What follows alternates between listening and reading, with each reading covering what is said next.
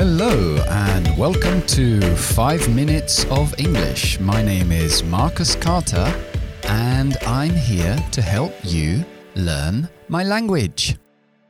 Ok, hoy vamos a ver reported speech, el estilo indirecto que se dice en castellano. Reported speech es cuando yo reporto el discurso de alguien. O sea, alguien dice algo y yo se lo cuento a otra persona como si fuera yo un reportero, por eso se llama reported speech. Bien, entonces cuando hacemos uh, reported speech cambiamos lo que hay entre comillas, lo que ha dicho esa persona exactamente a nuestra interpretación de eso. Y hay que hacer algunos cambios en los tiempos verbales, en los pronombres, en las expresiones de tiempo. Y bueno, vamos a hacer primero hoy solamente frases afirmativas, no vamos a meternos en, preguntas y, en imperativos. Empezamos con las frases afirmativas y lo vamos a hacer poco a poco. Bien, entonces, cuando cambiamos una frase del estilo directo a indirecto, lo que hacemos es un cambio en los verbos. Entonces, lo que hay que recordar es cambiamos de presente a pasado. Si el verbo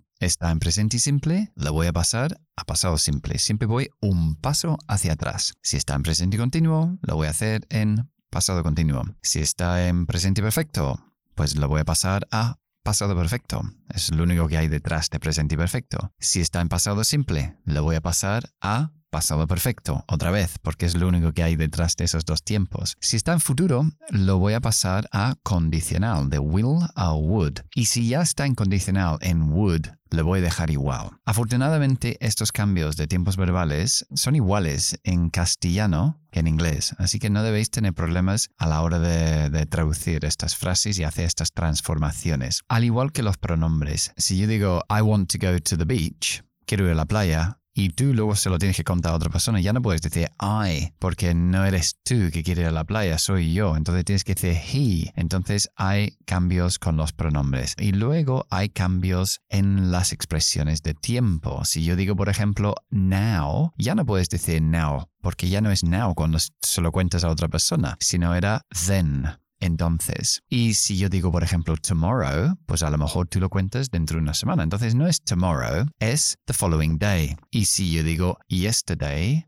ya no es yesterday, es the previous day. Y si con lugares también, si yo digo, por ejemplo, here, aquí, ya no es here, porque a lo mejor estás en tu casa cuando lo cuentas, entonces tienes que decir there. Y si yo digo last week, ya no va a ser la semana pasada para ti, Puede ser que sí, pero que lo que solemos decir es the week before. Y next week es the following week. Bien. Y el último es ago. Si tú dices three years ago o two minutes ago, si tú dices two minutes ago, ya no es hace dos minutos. Entonces tienes que decir two minutes before, dos minutos antes. Ok, entonces vamos a hacer alguna frase para ver cómo se cambian. Imaginar que Michael está hablando conmigo y Michael me dice, hey, I went to your house yesterday me fui a tu casa ayer. Pues entonces yo voy a decir que Michael me dijo, mi verbo, my reporting verb, mi verbo para reportar va a ser tell, porque me está informando. So Michael told me, me dijo, y como dijo I went to your house, utilizó un pasado simple. Pues ese pasado simple lo voy a pasar a pasado perfecto. So Michael told me he, ya no es I, porque estoy hablando de él, he had gone, pasado perfecto, to my house, porque es la mía, y ya no es yesterday, sino the day before. I went to your house yesterday. Michael told me he had gone to my house the day before. Ok, vamos a hacer otro. I'm washing my car, said Mary. Estoy lavando mi coche, dijo María. Pues voy a reportarlo más tarde. Mary told me she, ya no es I, sino she, era un presente continuo. I'm washing my car, pues lo paso a pasado continuo. Told me she was washing her car. Ya no es my, sino her, porque es la suya. I'm washing my car. She told me, Mary told me she was washing her car. Bien, y vamos a hacer algo del futuro. Por ejemplo, it will rain tomorrow. Hablando del tiempo. Lloverá mañana. It will rain tomorrow. Pues said my mother dijo mi madre. Pues, my mother told me it, cambio will por would, it would rain the following day. Me dijo que lloverá el día siguiente. Evidentemente, si tú lo cuentas en el mismo día, puedes decir tomorrow, pero si no tienes que decir the following day, ¿ok? Entonces, el reported speech lo vamos a dejar ahí de momento para hoy y ya iremos uh, ampliando con los otros dos conceptos más, son las preguntas, los imperativos y las peticiones. Eso las iremos viendo um, en otros programas para no saturar demasiado la mente. Vamos a ver el idioma del día. Ok, y el idioma de hoy es the last